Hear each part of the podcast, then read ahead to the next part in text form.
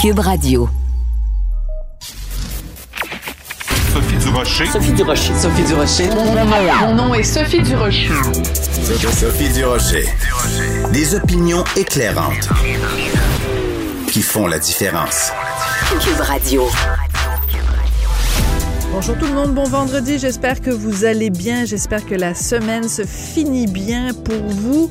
Écoutez, je commence toujours l'émission en faisant un petit éditorial, parfois plus court, parfois plus long, euh, et ça se termine toujours par euh, les trois mots, ben voyons donc. Aujourd'hui, je vais faire ça court. Demandez-moi quel sera le costume de mon fils pour l'Halloween cette année, et je vous réponds très simplement, ben oui, c'est évident. Il va être euh, déguisé en personnage du jeu du calmar, le fameux Squid Game de Netflix. La réponse est évidente. Ben voyons donc. De la culture aux affaires publiques.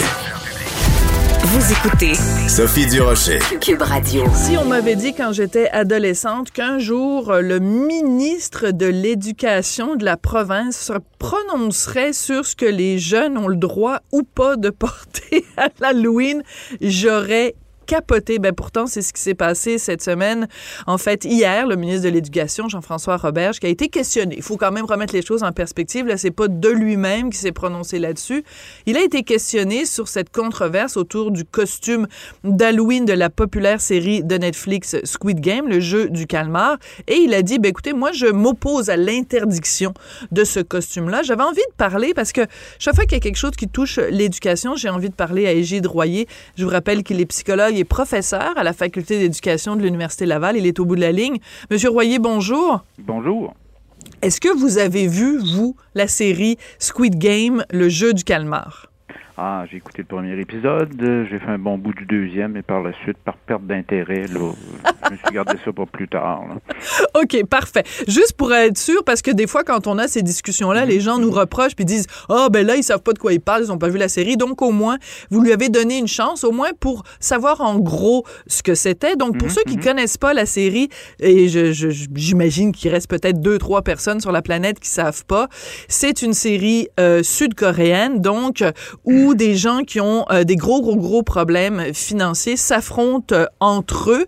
Et euh, quand quelqu'un perd à ce jeu-là, ben il est automatiquement vraiment exterminé par des bourreaux qui portent des mitraillettes et qui éliminent donc les perdants. C'est une série très violente. Et donc déjà il y avait eu des discussions dans les écoles, dans les cours de récréation où on interdisait aux enfants de jouer au jeu du calmar. Euh, quand on est rendu à interdire des costumes d'Halloween, euh, est-ce qu'on va trop loin, Monsieur Royer, à dicter aux enfants ce qu'ils doivent porter ou pas à l'Halloween? Il y, a, deux choses dedans. La, première chose, c'est ce que peut faire un conseil d'établissement. La deuxième chose, je vais vous donner mon avis comme psychologue. D'accord. Je suis retourné voir euh, ce qu'on avait là-dessus là, dans la recherche récente euh, sur la question des jeux violents et autres. Bon, la première des choses, c'est que euh, moi, direction d'école, de concert avec mon conseil d'établissement, pour avoir consulté le conseil d'établissement, je peux très, très, très, je pourrais très bien déterminer que tel type de costume ou tel type de, de, de, de, de vidéo ou autre qu'on pourrait utiliser dans mon école ne correspondent pas aux valeurs de l'école. Ça, c'est une décision qui est locale. là. Néanmoins, en ce qui concerne, si on regarde une, une perspective davantage psychologique au niveau de la relation entre les jeux violents, les modèles violents dans les médias, puis le comportement des enfants, la majorité des enfants sont capables de faire la différence, entre autres à l'Halloween, entre ce qui est de la fiction et ce qui est de la réalité. Mhm. Et la deuxième des choses, quand je regarde les méta-analyses, l'ensemble des recherches, même très récentes, la relation directe entre des médias, des jeux vidéo violents, ou des émissions de télévision violentes, ou des séries violentes, et le comportement des enfants qui deviendrait plus, plus violent, là, c'est loin d'être net, là. Ah oui. C'est très, très loin d'être net. Si ce n'est que, imaginez que j'ai un jeune, je sais pas, un jeune de 9 ans qui s'appelle Steve, qui, est qui a déjà des comportements très agressifs. Voilà. Je, je le suis, puis il frappe les amis à coups de pied dans le cours de récréation. Puis là, vous dites, bon, je vais pas vous mettre, euh, vous commencez un, un jeu qui est une- un genre de simulacre là, de, du, jeu du calmar, puis lui, là, il va prendre ça très au sérieux, il va frapper pour de vrai. Mais les comportements violents étaient, étaient déjà là.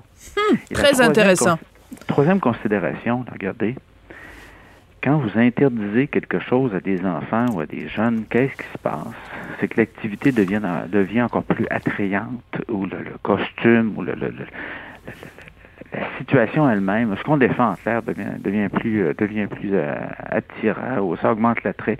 Et présentement, avec les médias qu'on a et les différentes portes d'accessibilité qu'on a, vous pouvez quasiment pas, comme parent, être en mesure d'interdire qu'un jeune puisse aller voir ce qui se passe dans, dans cette série télévisée-là.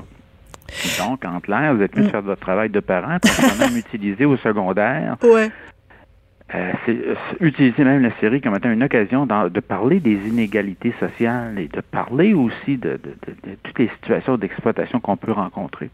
Oui, parce que à la base, bon, j'ai écrit plusieurs euh, chroniques là-dessus dans le Journal de mm-hmm. Montréal, Journal de Québec. bon, moi, j'ai regardé la série jusqu'au bout, jusqu'au neuvième mm-hmm. épisode, et c'est clair, et c'est même tellement souligné au crayon gras. C'est une série euh, qui dénonce le capitalisme sauvage, qui dénonce euh, la violence des rapports humains.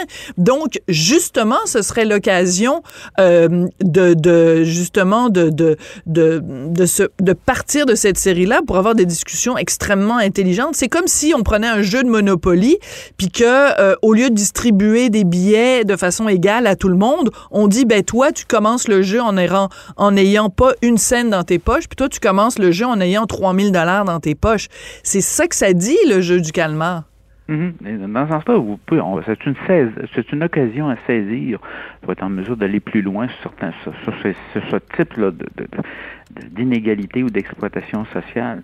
Et dans ce contexte-là, vous n'êtes pas obligé de faire comme enseignant, mais il demeure que, a priori, le rôle qu'on a à jouer comme parent, le rôle qu'on et la possibilité de l'utiliser pour être capable d'aller plus loin par rapport à cette situation-là.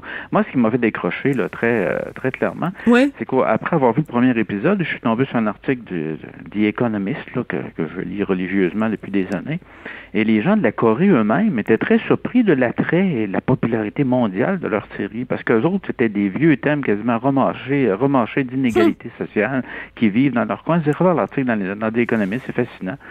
Mais ici, là, ça a pris, euh, ici, dans le monde entier, dans tout au moins des pays de l'Ouest, ça a pris euh, une proportion énorme. Mais une très belle occasion de faire œuvre d'éducation.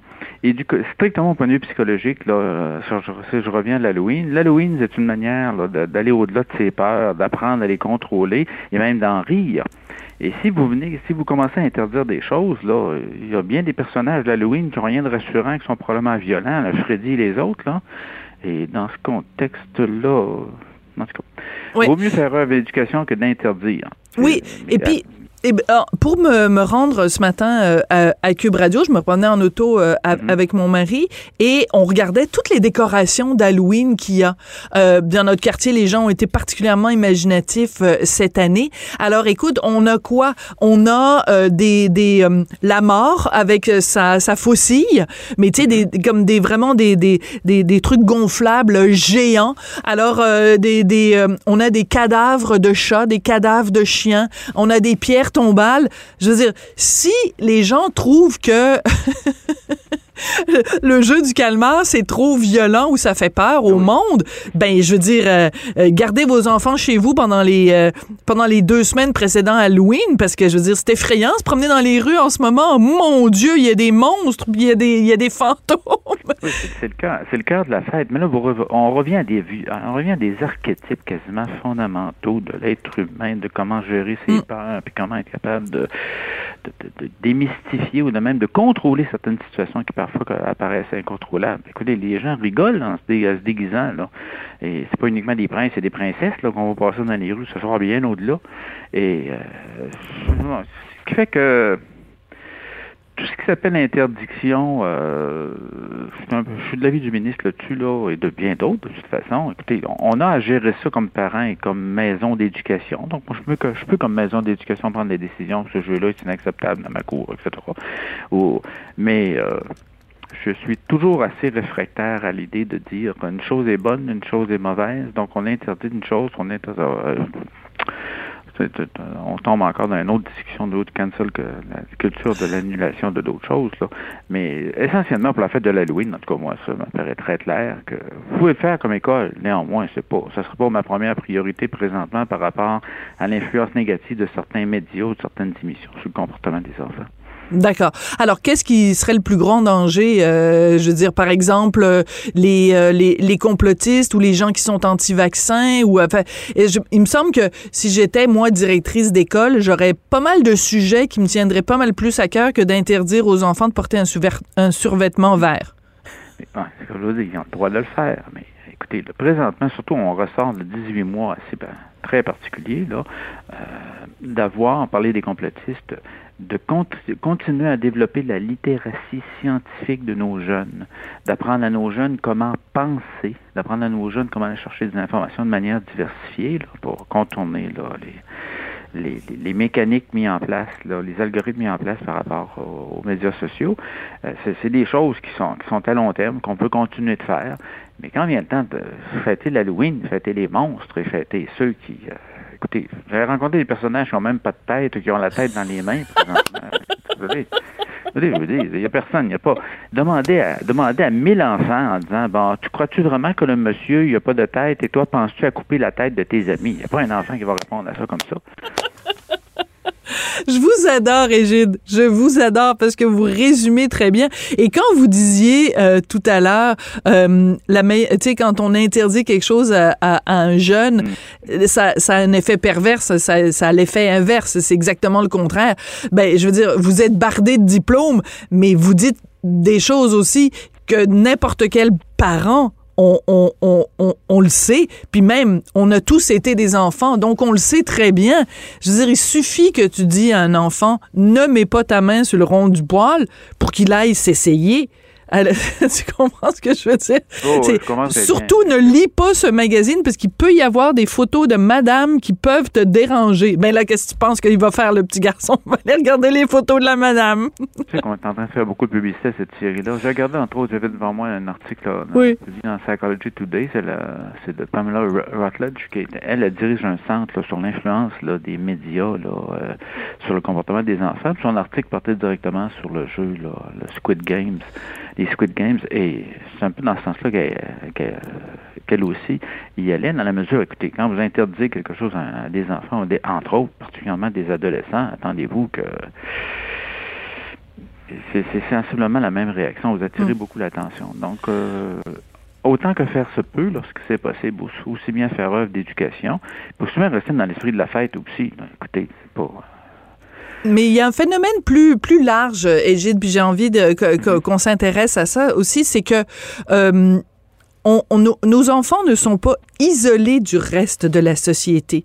Euh, je pense par exemple, tu sais, quand euh, le, le, la série qui était la plus populaire au, au Québec, mettons, c'était Les Têtes à claques. Ben, tous les enfants dans la cour d'école constamment étaient en train d'imiter euh, les têtes à claques puis euh, veux-tu des, des pop tarts aimes-tu ça des pop tarts? Parce que c'était des enfants qui passaient l'Halloween puis la personne qui, qui, qui, ouvrait la porte avait pas de bonbons à leur donner puis voulait leur donner des pop tarts. Je veux dire les enfants ils sont pas isolés du reste de la société. Quand il y a quelque chose qui est populaire quand il y a quelque chose qui, qui, est, qui est répandu ben la, la culture populaire, elle s'immisce dans toutes les parts de la société. Donc, moi, quand je vois une direction d'école qui dit, ah non, non, à mon école, il n'y en aura pas de ce costume-là, c'est comme si on disait, ben nous, dans, ce, dans le microcosme de notre école, on va vivre sur une autre planète que le reste de la planète. Il n'y a pas un peu cette notion-là? Comme je vous dis, c'est des décisions locales en contexte. Il y a peut-être des raisons autres qu'on ne connaît pas, mais sur le principe général, euh, je suis d'accord avec vous que autant que faire. Écoutez, les gens les jeunes ne vivent pas sur une île présentement isolée. Puis même au niveau des, comment je suis une la possibilité d'aller chercher l'information, c'est pas uniquement en regardant la télévision maintenant. Écoutez, c'est c'est en continu euh, sur c'est sur l'ensemble des médias des nouvelles technologies de l'information. Vous avez accès partout. Donc, on se retrouve dans des situations où c'est interdit à l'école, mais les jeunes vont mettre le costume pour passer l'Halloween le soir même. Vrai? Ben oui, vous avez tout à fait raison. Quand bien même on leur dit à l'école, t'as pas le droit d'avoir ce costume-là. De toute façon, quelques heures après, quand ils vont passer l'Halloween, ils feront bien euh, ce qu'ils voudront. Il y a un côté un petit peu euh, illusoire à tout ça. Euh, Monsieur Royan, on s'est pas parlé depuis que vous vous et moi. Euh, vous avez sûrement donné d'autres entrevues à ce sujet-là, mais on, s'en est pas parlé, vous et moi, euh, depuis que justement euh, le, ministre Roberge a annoncé aussi que le cours de CR allait être remplacé par ce cours de culture et citoyenneté québécoise. Votre vœu, votre souhait, vous, quand vous regardez ça aller, qu'est-ce qui serait le plus important comme notion à inculquer aux jeunes dans ce futur cours-là? il y a beaucoup, beaucoup de choses. Moi, je vais à la conférence de presse, un peu comme vous. J'ai suivi ça dans les journaux. C'est pas un contenu de cours. Le, président, euh, président en cours, c'est pas un contenu sur lequel je m'étais beaucoup intéressé, puis que je possède beaucoup. Euh, néanmoins, euh, toute cette question-là que je pensais, entre autres, au niveau... Il y il y a une question qui, carrément, là, je, suis un Québécois francophone de souche. Je trouve très important qu'on continue à défendre la, question de la langue française et de la culture québécoise. Ça, cet aspect-là, je suis tout à fait d'accord. Et euh, sur la dimension, les autres dimensions, parce qu'il y a beaucoup de choses, là, la prévention, là, des agressions sexuelles, il y a toutes sortes de choses là-dedans. Là. Il faudra voir ce que le contenu va donner. Mais sur la dimension citoyenneté, euh, la dimension culture québécoise, ça, moi, je, suis totalement d'accord. Ça jouera de voir au niveau du fin détail, fin détail comment est-ce que ça va s'articuler, qui va le donner, la formation de ceux qui vont le donner.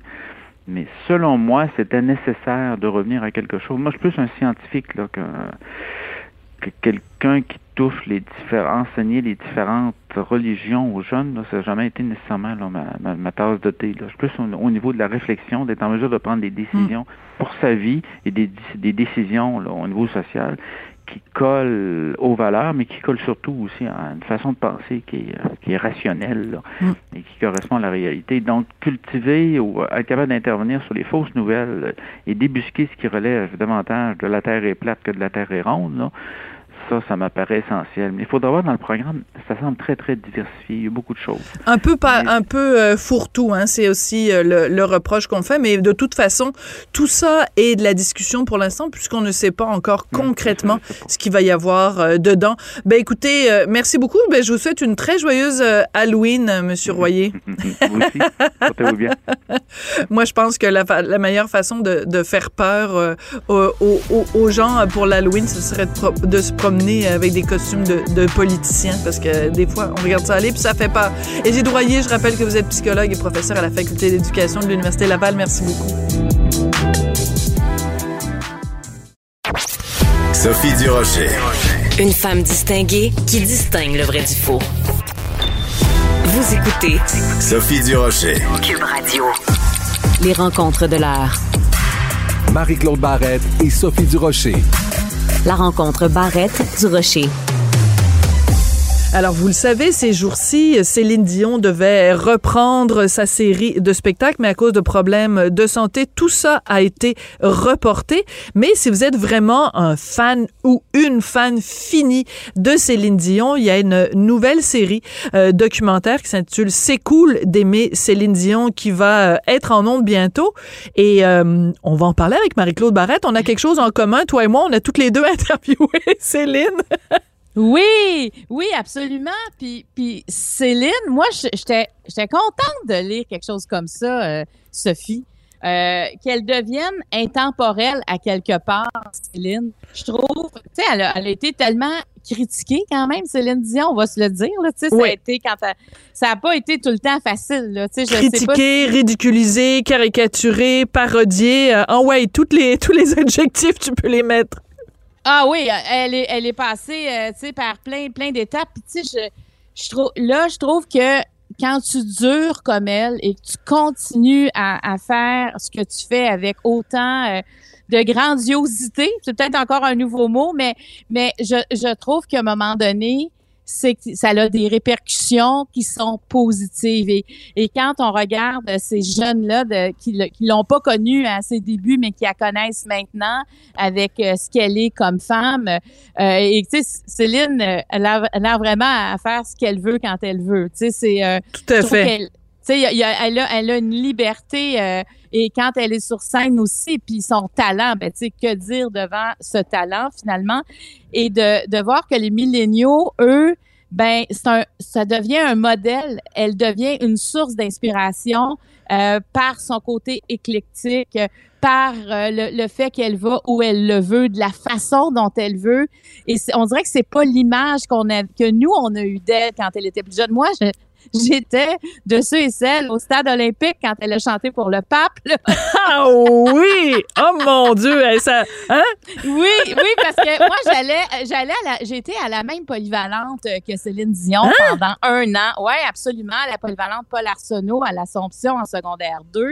Euh, donc, euh, j'avais deux cours en même temps que Céline Dion.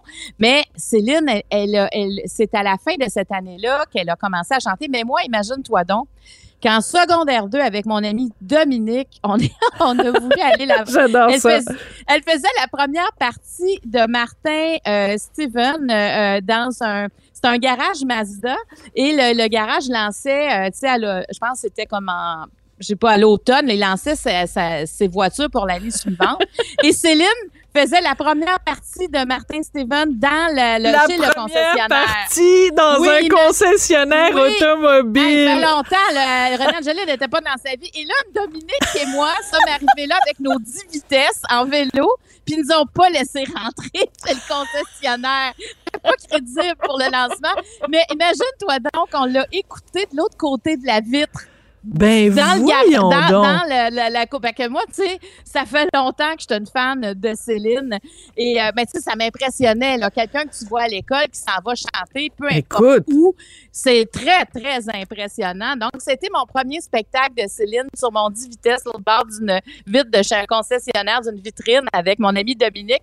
Et euh, par la suite, euh, bon, euh, moi, j'ai raccroché beaucoup quand elle a fait l'album Incognito parce que il y a quand même un bout qui me rejoignait qu'elle faisait, mais je l'ai toujours admiré euh, parce que je me disais, elle est partie de loin, cet enfant-là. C'est quand même quelqu'un de très introverti et finalement, bon, elle est sur les, les plus grandes scènes au monde et elle est devenue une leader, tu sais, comme à Vegas, elle est devenue la, une des grandes leaders de Vegas. Alors, c'est drôlement impressionnant. Donc, euh, euh, ça, quand est arri- est arrivé l'album Incognito, on dirait qu'à partir de ce moment-là, j'ai comme adhéré, je, je, j'ai perdu la voix combien de fois dans ma voiture en train d'essayer de pogner oui. la note de Céline? C'est trop drôle. Et euh, écoute, on a toutes nos, nos, nos chansons euh, préférées de Céline. Si tu permets, je vais te faire jouer celle qui est moi euh, ma préférée, puis tu vas nous dire si tu l'aimes celle-là ou pas. On va, on va faire un petit un petit concours de qui aime le plus Céline Dion. On Parfait. écoute ça.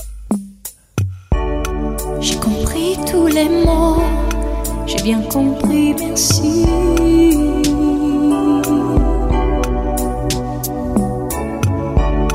Raisonnable et nouveau, c'est ainsi par ici. OK, alors euh, anecdote pour anecdote, anecdote pour Ouais. anecdote, euh, j'ai euh, j'ai 30 ans, j'ai une peine d'amour, le gars avec qui euh, je suis depuis 10 ans me quitte pour une femme plus vieille Oh, oh! et je suis euh, euh, à, chez moi et j'écoute la toune de Céline pour que tu m'aimes encore.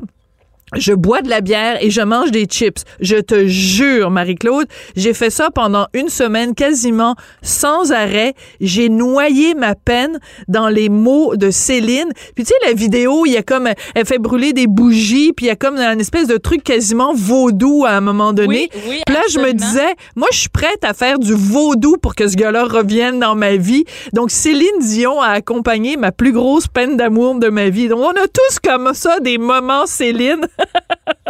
Oui, mais on, on pourrait écrire nos moments, Céline. C'est Oui. la tourne de Céline qui nous a, qui nous a accompagnés. Puis, puis c'est, tu sais, moi, je travaille avec des plus jeunes que moi, puis j'en ai deux là qui sont euh, dans la, un qui va avoir 30 ans demain, donc dans la jeune, quelqu'un qui est dans la jeune trentaine.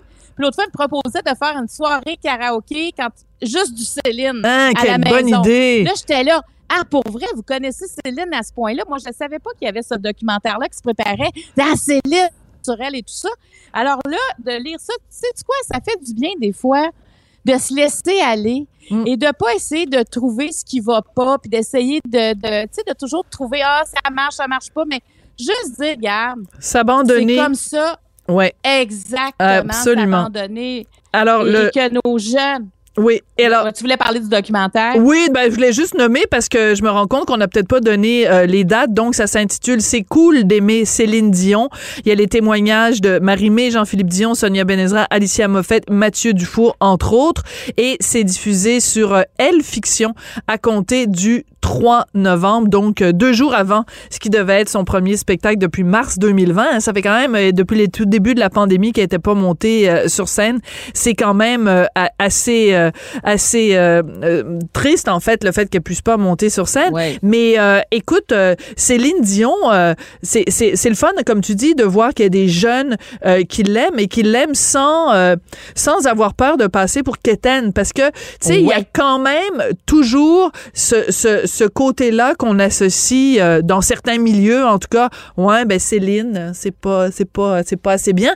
Et moi, écoute, j'ai tellement hâte. Le 27 ou 28 novembre va prendre l'affiche au Québec le, le film de Valérie Lemercier avec euh, Sylvain, Sylvain Marcel puis plein de comédiens québécois qui, qui s'intitule donc Aline. C'est c'est, un hommage à l'histoire d'amour entre, entre Céline Dion et René Angélil pour te montrer aussi à quel point, tu sais, Céline, elle nous appartenait au début, elle ne nous appartient plus, là. Les Français ont leur Céline, les Américains ont leur Céline.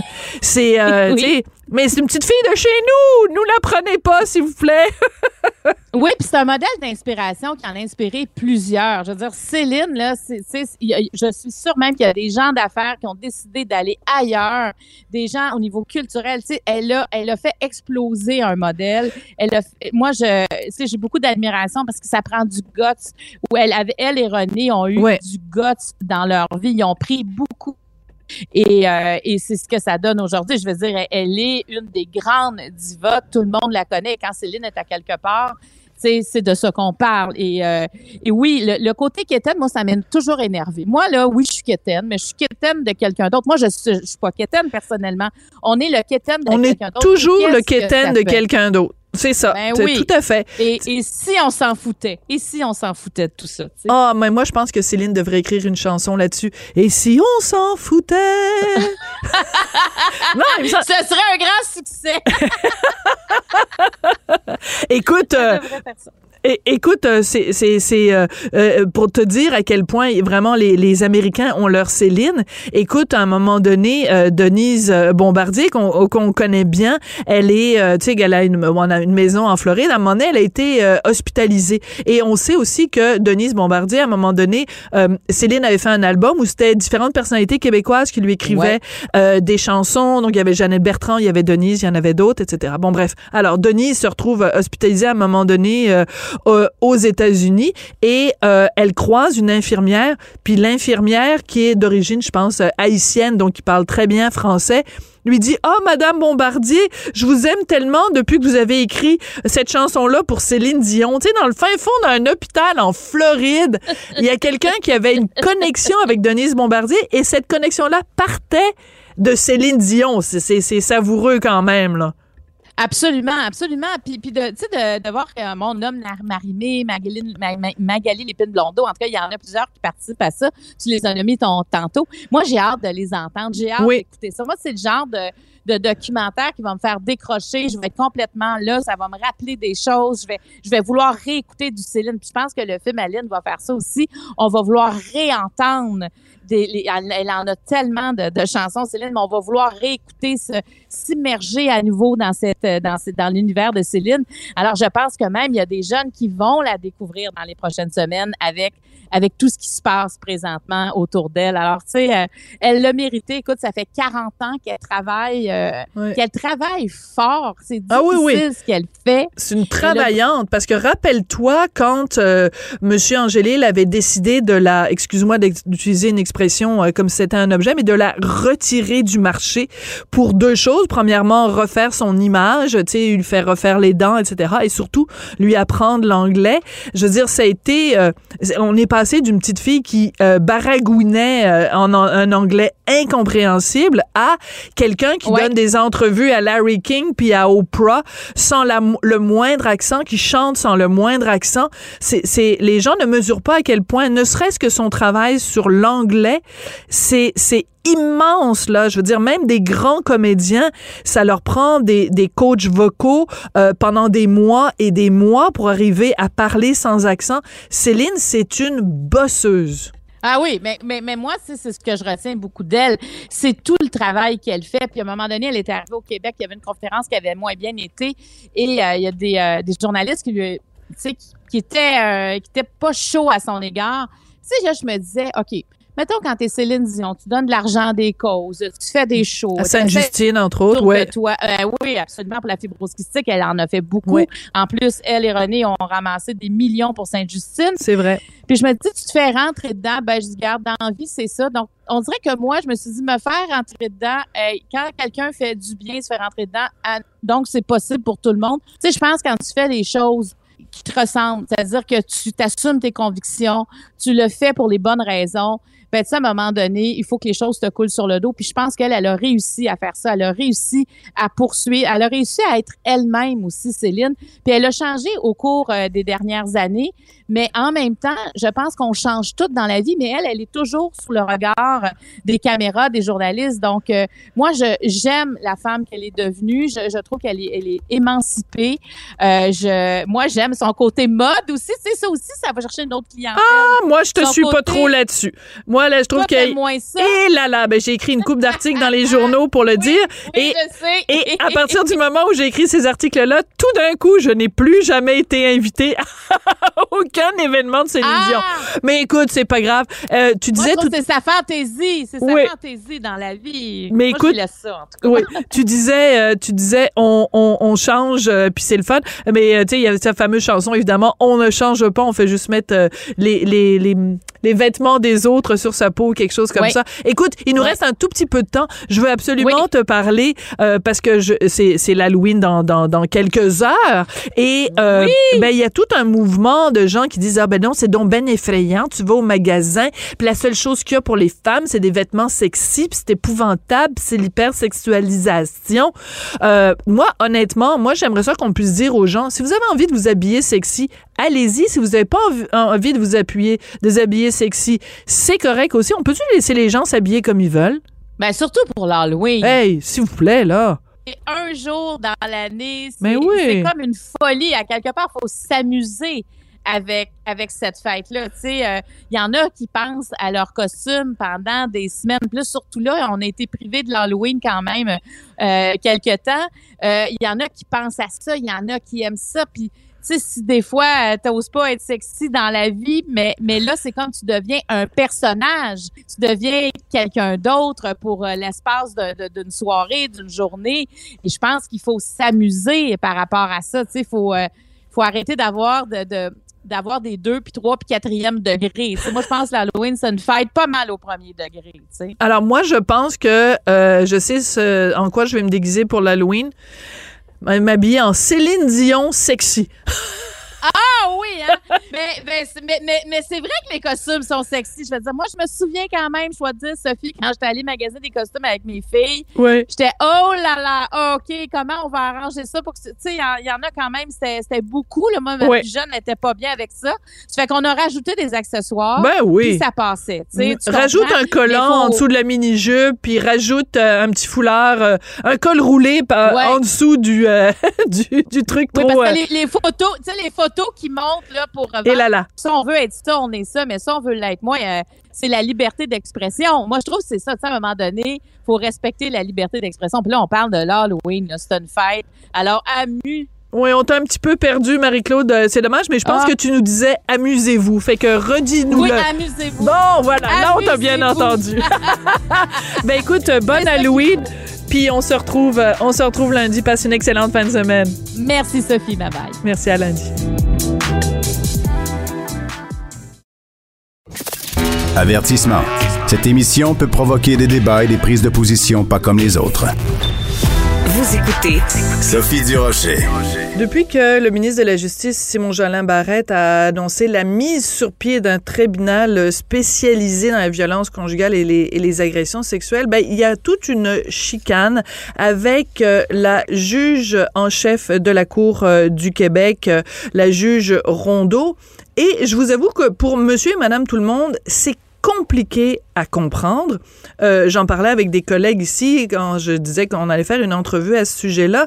Puis euh, beaucoup de gens me disent oui, mais on, vient qu'on comprend plus pourquoi il y a une chicane entre le ministre, euh, la juge. Et là, on apprend que donc l'Association québécoise des avocats et avocates de la défense se positionne dans le dossier en disant ben nous on préfère avoir un accès à la justice plutôt qu'un tribunal spécialisé je me suis dit, il faut faire une entrevue où on va parler de ces choses-là, mais de façon claire pour que tout le monde puisse comprendre. Alors, au bout de la ligne, j'ai Maître Michel Lebrun, qui est président, justement, de l'Association québécoise des avocats et avocates de la défense. Donc, on a tout un défi aujourd'hui, Maître Lebrun.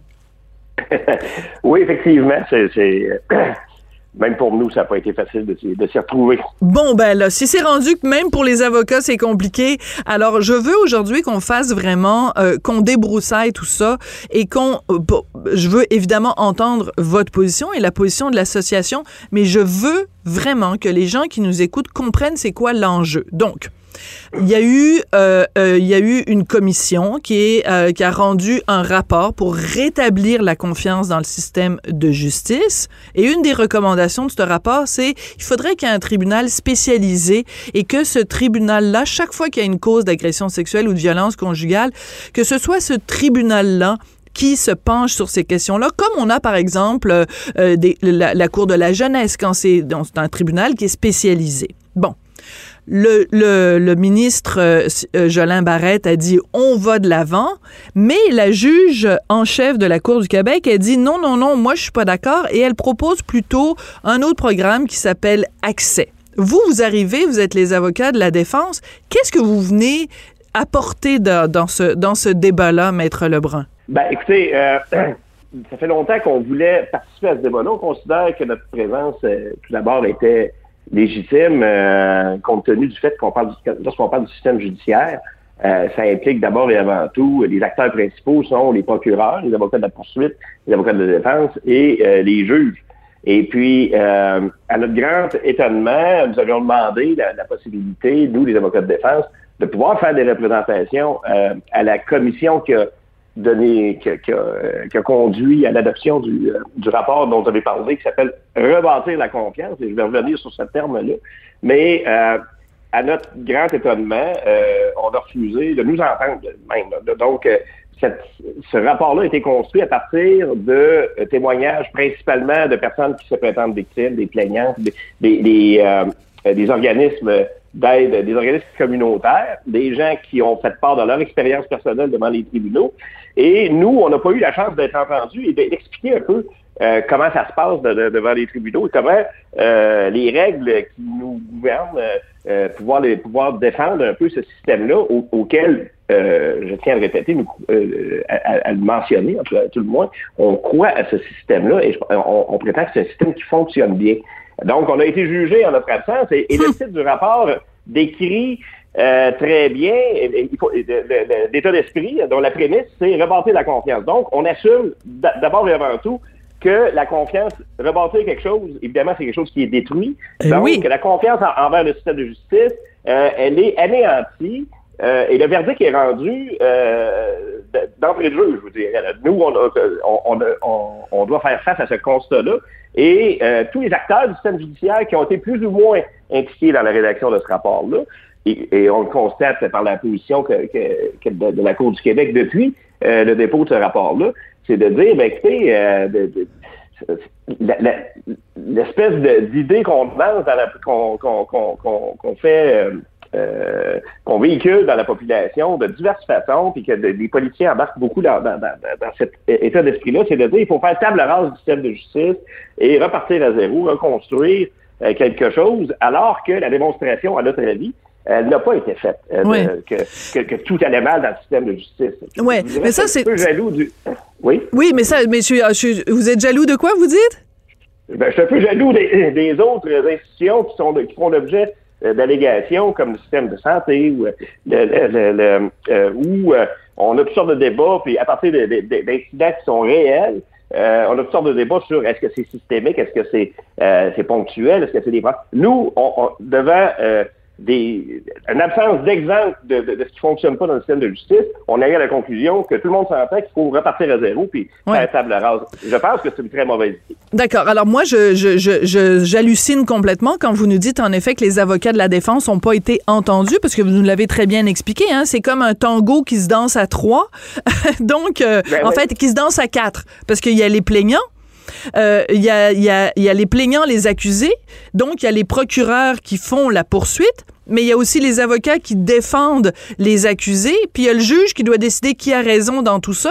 Mais donc, quand on se penche sur le système de justice euh, dans les causes euh, d'a- d'agression sexuelle et qu'on n'ait pas consulté les avocats de la défense, j'avoue que je, je dois vous donner raison, Maître Lebrun, ça n'a aucun sens. Et la deuxième raison pour laquelle je vous donne raison, c'est que moi, personnellement, comme femme et comme journaliste et comme citoyenne, depuis le début, j'ai un problème avec le titre rebâtir la confiance parce que c'est c'est tellement biaisé comme journaliste on se permettrait pas de faire quelque chose comme ça on est en train de dire euh, de prendre pour acquis que le- la population québécoise n'a plus confiance dans son système de justice. Ben attendez deux secondes là. Bon, alors ça, une fois, une fois ça étant euh, établi, euh, qu'est-ce que vous, vous vous reprochez à cette idée-là d'un tribunal spécialisé? En quoi ça va compliquer votre travail à vous? Euh, il faut bien comprendre l'idée du tribunal spécialisé et la loi euh, 92. euh, a- là aussi, euh, je constate qu'il y a une certaine distorsion dans les perceptions, de- les attentes, je vous dirais, que ça a suscité dans la population. Parce que là, si on prend connaissance du projet de loi 92, c'est un projet de loi qui fait 14 articles, qui dit peu de choses en fait, qui parle de formation, mais qui donne surtout des pouvoirs aux ministres. On, on- on- on donne aux ministres le pouvoir de décider du fonctionnement d'un tribunal et euh, de on semble vouloir imposer une formation, donc on laisse entendre que les gens, les, les- la magistrature n'est pas adéquatement formée, ce qui est absolument pas le cas. Euh, la formation, elle existe, elle est continue et euh, sur les sujets euh, qui concernent ce- ce- ce- ce- cette intention, ce tribunal-là, euh, il faut le mentionner, la formation existe et elle est donnée euh, et, les- et- et la magistrature est, est- est très bien euh, formée sur, sur ces questions-là. Et je pense que quelqu'un doit le dire. Et puis, bon, euh, nous aussi, les avocats, euh, je vous dirais, depuis les 30 der- dernières années, on a beaucoup euh, appris là-dessus. Donc, si vous lisez le- le projet de loi, on parle de formation et on parle de projet pilote.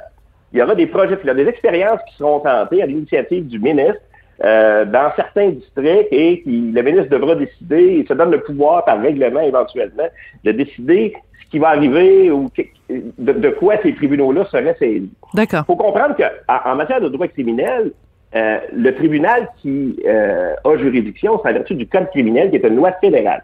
Et la- la- le Code criminel euh, désigne au Québec la Cour du Québec comme étant le tribunal qui juge de toutes les infractions criminelles. Donc, le- le- le- la création de ce tribunal-là euh, ne peut pas aller à l'encontre de cette loi qui est fédérale. Euh, donc, la question que, que tout le monde se pose et, et les, et les appréhensions que la Cour du Québec soulève, c'est que une fois ce, ce- ce- ce projet de loi-là adopté, on va créer une espèce de cour où euh, qui serait une espèce de tribunal à part et pour lequel c'est le ministre qui va prendre des décisions sur la gestion interne. Là, on parle d'indépendance judiciaire.